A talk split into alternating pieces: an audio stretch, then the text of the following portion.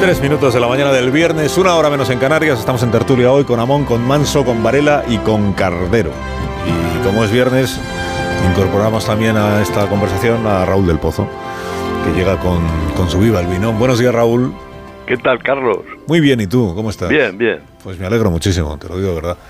Así que cuando, quieras empezamos. No, cuando quieras tú, que empiece Viva el Vino. Aquí mandas tú, ya lo Pues sabes. nada.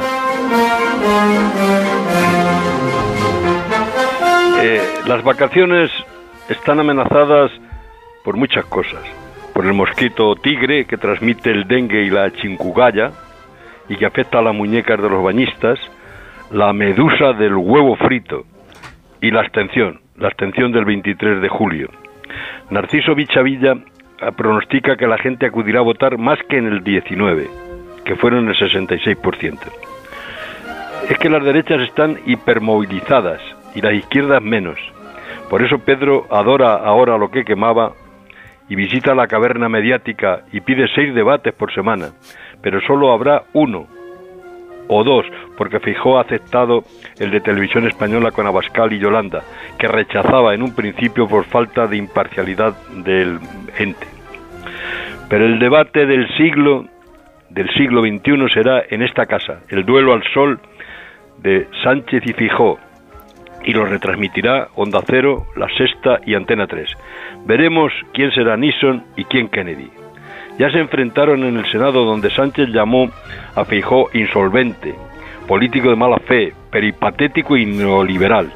Pero Feijó le lanzó un golpe al hígado que lo dejó tiritando, tiritando a Sánchez cuando le dijo, si España quiere cambio, deroguemos el sanchismo. Para luchar contra esta metáfora, para pinchar la burbuja del presidente, se va a gastar 500 millones en propaganda y va a frecuentar los micrófonos y los platós de la derecha mediática, donde según él, a él le llaman perro y a su mujer transexual. Como ha dicho Évole, para intentar la remontada, este tío nos ha utilizado a todos.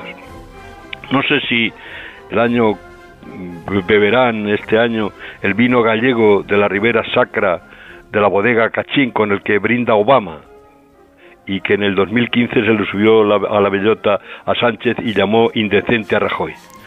Ya dijo Cela que con melón, vino y bicarbonato puede el contribuyente comerse el mundo. Por eso, pase lo que pase, que gane el mejor y viva el vino.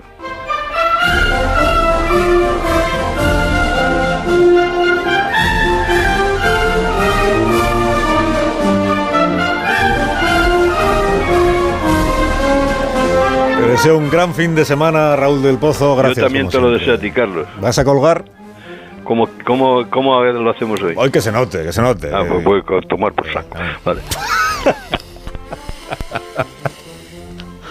Pues eso, a tomar por. A tomar por.